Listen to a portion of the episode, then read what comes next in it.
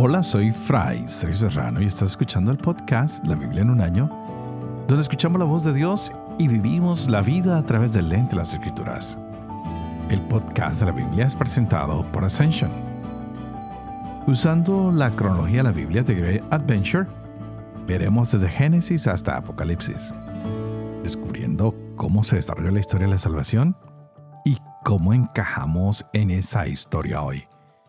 Continuamos hoy con Jeremías y Judith, pero quisiera que recordáramos cómo Jeremías ha venido diciéndole constantemente al pueblo, ríndanse ante Nabucodonosor. Pero la gente no quiso obedecer a Dios. Y si lo hubieran hecho, no hubiera habido tanta sangre.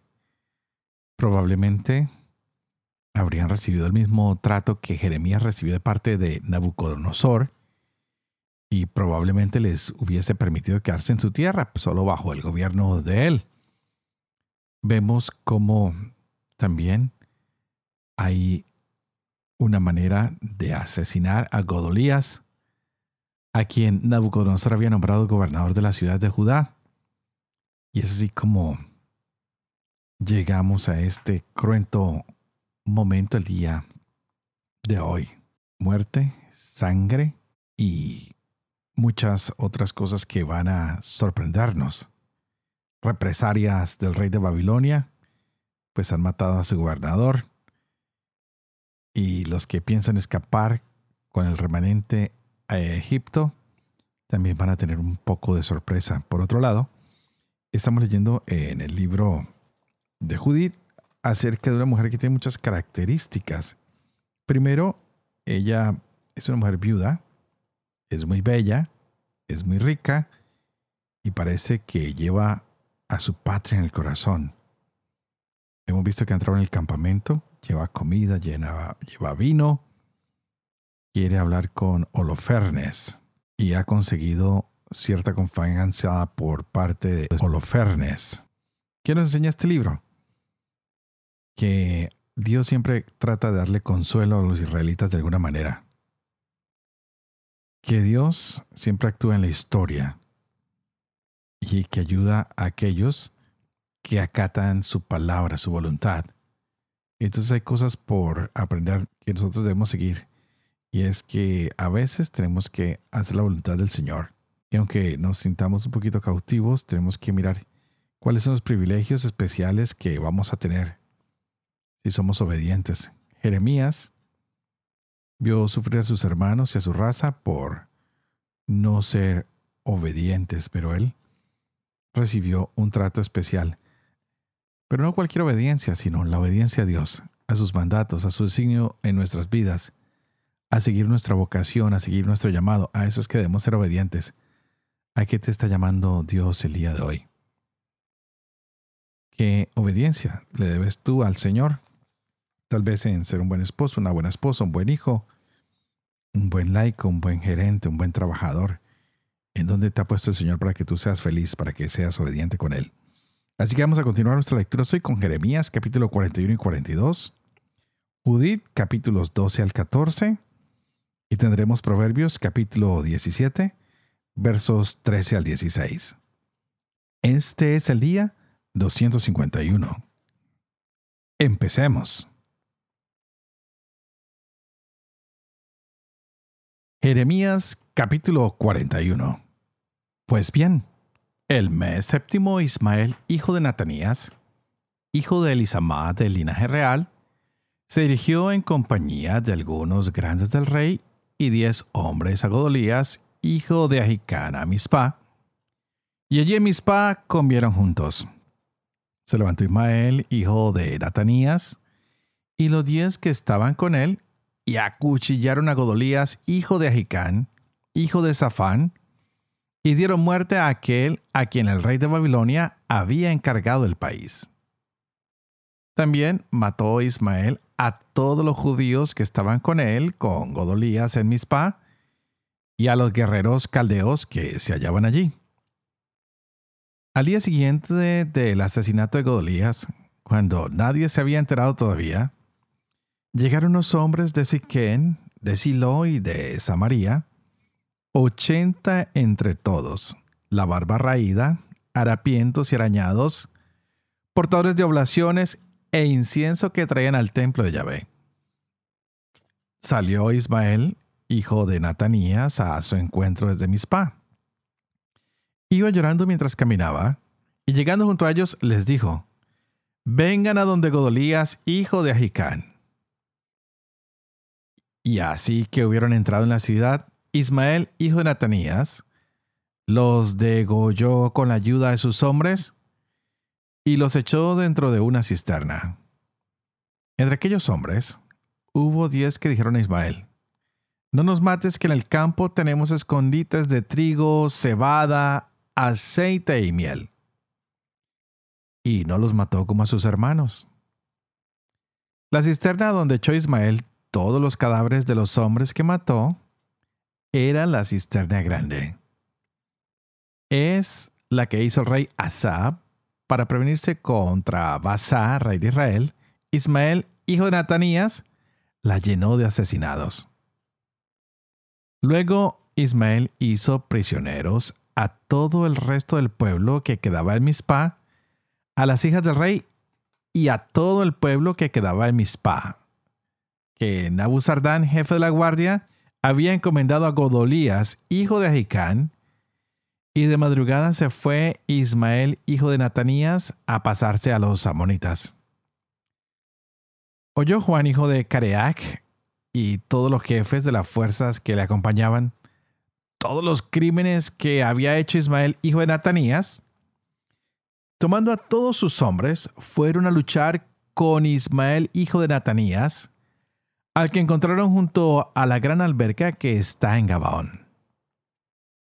Apenas toda la gente que estaba con Ismael vio a Juan, hijo de Careac, y a todos los jefes de las fuerzas que lo acompañaban, se llenaron de gozo. Y dando media vuelta, toda aquella gente que Ismael llevaba prisionera de Mizpah, regresaron al lado de Juan, hijo de Careac. En tanto que Ismael, hijo de Natanías, se escapaba de Juan con ocho hombres rumbo a los amonitas. Juan, hijo de Careac, y todos los jefes de las fuerzas que lo acompañaban, recogieron de Mizpah a todo el resto de la gente que Ismael, hijo de Natanías, había hecho prisionera después que hubo matado a Godolías, hijo de Jeicán. Hombres, gente de guerra, mujeres, niños y nucos, a los cuales hizo volver de Gabaón. Ellos se fueron y se instalaron en el refugio de Quirán, que está al lado de Belén, para seguir luego hasta Egipto huyendo de los caldeos, pues los temían por haber matado a Ismael, hijo de Natanías, a Godolías, hijo de Ahicán, a quien el rey de Babilonia había encargado del país. Entonces se llegaron todos los jefes de las fuerzas así como Juan, hijo de Careac, Azarías, hijo de Osaías, y el pueblo en masa del chico al grande. Y dijeron al profeta Jeremías, Caiga bien nuestra demanda de favor ante ti, y ruega a tu Dios Yahvé por nosotros, por todo este resto, pues hemos quedado pocos de muchos que éramos como tus ojos están viendo. Y que nos indique tu Dios Yahvé el camino por donde hemos de ir y lo que hemos de hacer les dijo el profeta Jeremías, ¿de acuerdo? Ahora mismo me pongo a rogar a su Dios Yahvé como dicen, y sea cual fuere la respuesta Yahvé para ustedes, yo se la declararé sin ocultarles palabra. Y ellos dijeron a Jeremías, que Yahvé sea testigo veraz y leal contra nosotros, si no obramos conforme a cualquier mensaje que tu Dios Yahvé te envía para nosotros sea grata o sea ingrata, nosotros oiremos la voz de nuestro Dios Yahvé, a quien te enviamos, por cuanto que bien nos va cuando oímos la voz de nuestro Dios Yahvé. Pues bien, al cabo de diez días dirigió Yahvé la palabra a Jeremías.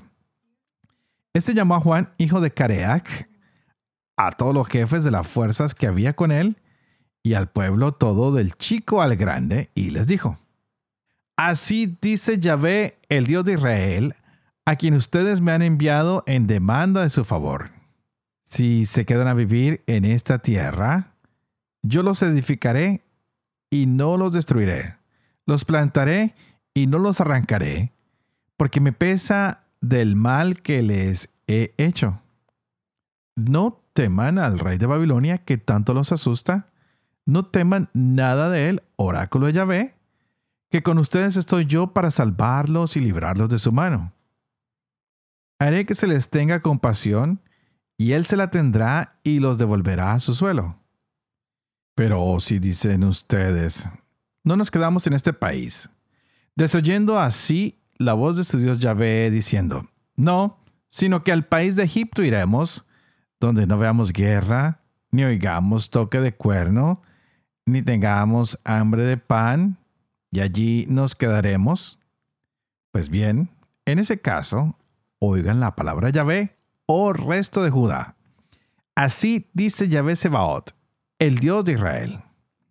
Si ustedes enderezan rumbo a Egipto y entran como refugiados allí, entonces la espada que temen los alcanzará allí en Egipto, y el hambre que recelan allá les irá pisando los talones. Y allí en Egipto mismo morirán. Así sucederá que todos los que enderecen rumbo a Egipto como refugiados morirán por la espada, por el hambre y por la peste, y no les quedará superviviente ni evadido del daño que yo traiga sobre ellos. Porque así dice Yahvé Sebaot, el Dios de Israel. Como se vertió mi ira y mi cólera sobre los habitantes de Jerusalén, así se verterá mi cólera contra ustedes, como entren en Egipto, y serán tema de imprecación y asombro, de maldición y oprobio, y no verán más este lugar. Ha dicho Yahvé respecto a ustedes, resto de Judá, no entren en Egipto. Pueden estar seguros que se los he avisado hoy, que se están engañando a ustedes mismos, pues que ustedes me han enviado a su Dios Yahvé diciendo, ruega por nosotros a nuestro Dios Yahvé, y cuanto diga nuestro Dios Yahvé, nos lo declaras que lo haremos. Yo se lo he declarado hoy a ustedes pero no hacen caso de su Dios Yahvé en nada de cuanto me ha enviado a decirles. Ahora pues, pueden estar seguros de que por la espada, el hambre y la peste morirán en aquel lugar a donde desean refugiarse. Judith capítulo 12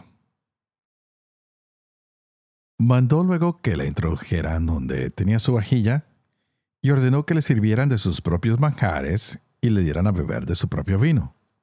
Pero Judith dijo, No debo comer esto para que no me sea ocasión de falta. Que me den de las provisiones que traje conmigo. Holofernes le dijo, Cuando se te acaben las cosas que tienes, ¿de dónde podemos traerte otras iguales? Porque no hay nadie de los tuyos con nosotros.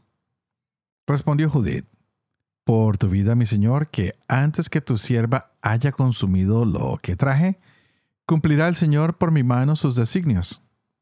Los siervos de Holofernes la condujeron a la tienda y ella durmió hasta medianoche. Al acercarse la vigilia de la aurora, se levantó y envió a decir a Holofernes, Ordene mi señor que se dé a tu sierva permiso para salir a orar. Holofernes ordenó a su escolta que no se lo impidiera. Judith permaneció tres días en el campamento. Cada noche se dirigía hacia el barranco de Betulia y se lavaba en la fuente donde estaba el puesto de guardia. A su regreso, suplicaba al Señor Dios de Israel que diera buen fin a sus proyectos para exaltación de los hijos de su pueblo. Y ya purificada, entraba en la tienda y allí permanecía hasta que le traían su comida de la tarde. Al cuarto día, dio Lofernes un banquete exclusivamente para sus oficiales. No invitó a ninguno de los encargados de los servicios. Dijo pues a Bagoas, el eunuco que tenía al frente de sus negocios, Trata de persuadir a esa mujer hebrea que tienes contigo de que venga a comer y beber con nosotros. Sería una vergüenza para nosotros que dejáramos marchar a tal mujer sin habernos entretenido con ella. Si no somos capaces de atraerla, luego hará burla de nosotros. Salió Bagoas a la presencia de los Fernes, entró en la tienda de Judith y dijo, ¿Que esta bella esclava no se niega a venir donde mi señor, para ser honrada en su presencia, para beber vino alegremente con nosotros y ser en esta ocasión como una de las hijas de los asirios que viven en el palacio de Nabucodonosor? Judith respondió, ¿quién soy yo para oponerme a mi señor? Haré prontamente todo cuanto le agrade y ello será para mí motivo de gozo mientras viva. Después se levantó y se engalanó con sus vestidos y todos sus ornatos femeninos. Se adelantó su sierva para extender en tierra frente a los fernes los tapices que había recibido de Bagoas para el uso cotidiano con el fin de que pudiera tomar la comida reclinada sobre ellos. Entrando luego Judith se reclinó. El corazón de los Fernes quedó arrebatado por ella. Su alma quedó turbada y experimentó un violento deseo de unirse a ella, pues desde el día que la vio, andaba buscando ocasión de seducirla. Le dijo Lofernes, Bebe pues y comparte la alegría con nosotros. Judith respondió, Beberé, Señor, pues nunca, desde el día en que nací, nunca estimé en tanto mi vida como ahora. Y comió y bebió frente a él, sirviéndose de las provisiones que su sierva había preparado. Holofernes, que se hallaba bajo el influjo de su encanto, bebió vino tan copiosamente como jamás lo había hecho en toda su vida. Cuando se hizo tarde, sus oficiales se apresuraron a retirarse. Bagoa cerró la tienda por el exterior, después de haber apartado la presencia de su señor a los que todavía quedaban, y todos se fueron a dormir aturdidos por el exceso de bebida. Solo quedaron en la tienda Judith y Holofernes, desplomados sobre su lecho y resumando vino. Judith había mandado a su sierva que se quedara fuera de su dormitorio y esperara que saliera como los demás días. Porque en efecto, ella había dicho que saldría para hacer su oración y en este mismo sentido había hablado a Bagoas. Todos se habían retirado. Nadie, ni grande ni pequeño, quedó en la alcoba. Judith, puesta de pie junto al lecho, dijo para sus adentros, Oh Señor, Dios de toda fuerza, atiende en esta hora a la empresa de mis manos para exaltación de Jerusalén. Ha llegado el momento de esforzarse por tu heredad y hacer que mis decisiones sean la ruina de los enemigos que se alzan contra nosotros. Avanzó después hasta la columna del lecho que estaba junto a la cabeza de los fernes. Tomó de allí su cimitarra, se acercó al lecho, agarró la cabeza de Holofernes por los cabellos y dijo, Dame fortaleza, Dios de Israel, en este momento. Y con todas sus fuerzas, descargó dos golpes sobre el cuello y le cortó la cabeza. Después hizo rodar el tronco fuera del lecho, arrancó las colgaduras de las columnas y saliendo, entregó la cabeza de Holofernes a su sierva, que la metió en la alforja de las provisiones. Luego salieron las dos juntas a hacer la oración como de ordinario, atravesaron el campamento, contornearon el barranco, subieron por el monte de Betulia y se presentaron ante las puertas de la ciudad. Judith gritó desde lejos a los centinelas de las puertas, Abran, abran la puerta.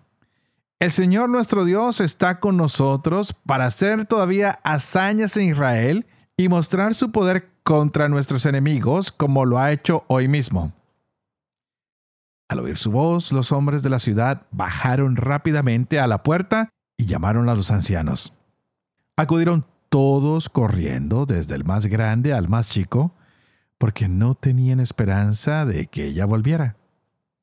Abrieron pues la puerta, la recibieron y encendiendo una hoguera para que se pudiera ver, hicieron corro en torno a ellas. Judith les dijo a voz en grito, Alaben a Dios, alábenle, alaben a Dios que no ha apartado su misericordia de la casa de Israel, sino que esta noche ha destrozado a nuestros enemigos por mi mano. Y sacando de la alforja la cabeza, se la mostró diciéndoles, Miren la cabeza de los Fernes, jefe supremo del ejército asirio, y miren las colgaduras bajo las cuales se acostaba en sus borracheras. El Señor lo ha herido por mano de mujer. Vive el Señor, que me ha guardado en el camino que emprendí, que Holofernes fue seducido para perdición suya por mi rostro. Pero no ha cometido conmigo ningún pecado que me manche o me deshonre.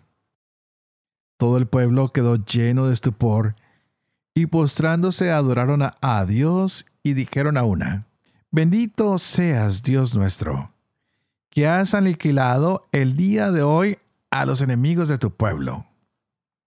Osías dijo a Judith, Bendita seas, hija del Dios Altísimo, más que todas las mujeres de la tierra. Y bendito sea Dios el Señor Creador del cielo y de la tierra, que te ha guiado para cortar la cabeza del jefe de nuestros enemigos. Jamás tu confianza faltará en el corazón de los hombres que recordarán la fuerza de Dios eternamente.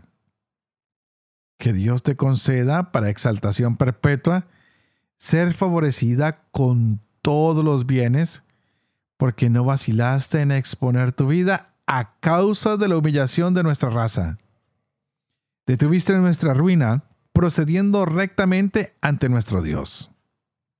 Todo el pueblo respondió, Amén, Amén. Judith les dijo, Escúchenme hermanos, tomen esta cabeza y cuélguenla en la saliente de nuestras murallas. Y apenas despunte el alba y salga el sol sobre la tierra. Empuñarán cada uno sus armas y saldrán fuera de la ciudad todos los hombres capaces que se ponga uno al frente como si intentaran bajar la llanura contra la avanzada de los asirios, pero no bajen. Los asirios tomarán sus armas y marcharán a su campamento para despertar a los jefes del ejército de Asiria. Correrán a la tienda de los Fernes, pero al no dar con él, quedarán aterrorizados y huirán ante ustedes. Entonces ustedes y todos los habitantes del territorio de Israel saldrán en su persecución y los abatirán en la retirada. Pero antes, traigan aquí a Agior el Amonita para que vea y reconozca al que despreciaba la casa de Israel, al que lo envió a nosotros como destinado a la muerte. Hicieron pues venir a Agior desde la casa de Osías.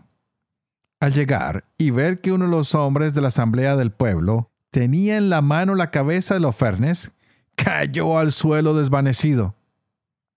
Cuando lo reanimaron, se echó a los pies de Judith, se postró ante ella y dijo, Bendita seas en las tiendas de Judá y en todas las naciones, que cuando oigan tu nombre se sentirán turbadas. Y ahora cuéntame lo que has hecho durante este tiempo. Judith le contó en presencia del pueblo todo cuanto había hecho desde que salió hasta el momento en que les estaba hablando. Cuando hubo acabado su relato, todo el pueblo lanzó grandes aclamaciones y en toda la ciudad resonaron los gritos de alegría. Agior, por su parte, viendo todo cuanto había hecho el Dios de Israel, creyó en él firmemente, se hizo circuncidar y quedó anexionado para siempre a la casa de Israel. Apenas despuntó el alba, colgaron de la muralla la cabeza de los fernes. Tomaron las armas todos los hombres de Israel y salieron por grupos hacia las subidas. Al verlo los asirios, comunicaron la novedad a sus oficiales, que a su vez la fueron comunicando a sus estrategas, comandantes y a todos sus jefes hasta llegar a la tienda de Holofernes.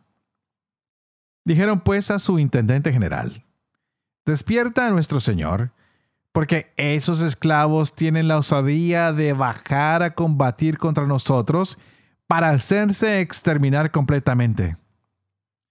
Entró pues Bagoas y dio palmadas ante la cortina de la tienda porque suponía que Holofernes estaría durmiendo con Judith.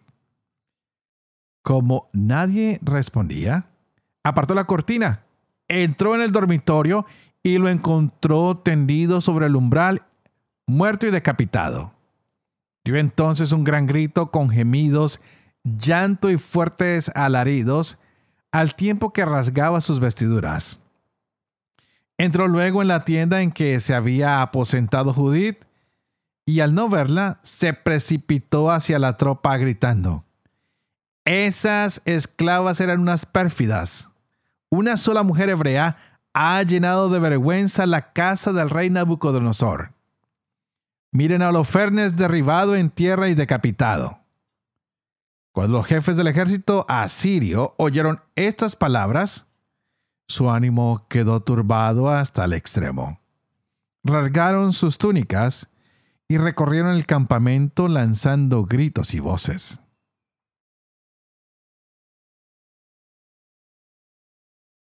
Proverbios capítulo 17 versos 13 al 16.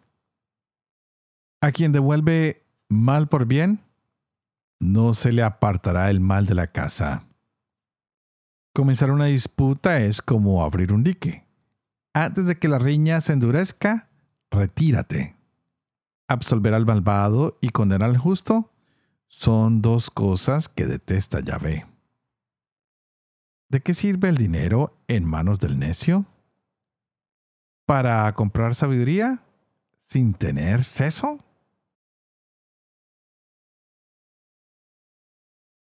Padre de amor y misericordia, tú que haces elocuente la lengua de los niños, educa también la mía e infunde en mis labios la gracia de tu bendición, Padre, Hijo y Espíritu Santo. Y a ti te invito para que pidamos juntos al Espíritu Santo que abra hoy nuestra mente y nuestro corazón para que podamos gozarnos de esta hermosa palabra que el Señor nos ha regalado. Y qué palabras las que hemos tenido estos días. Wow, mucha sangre, mucha destrucción.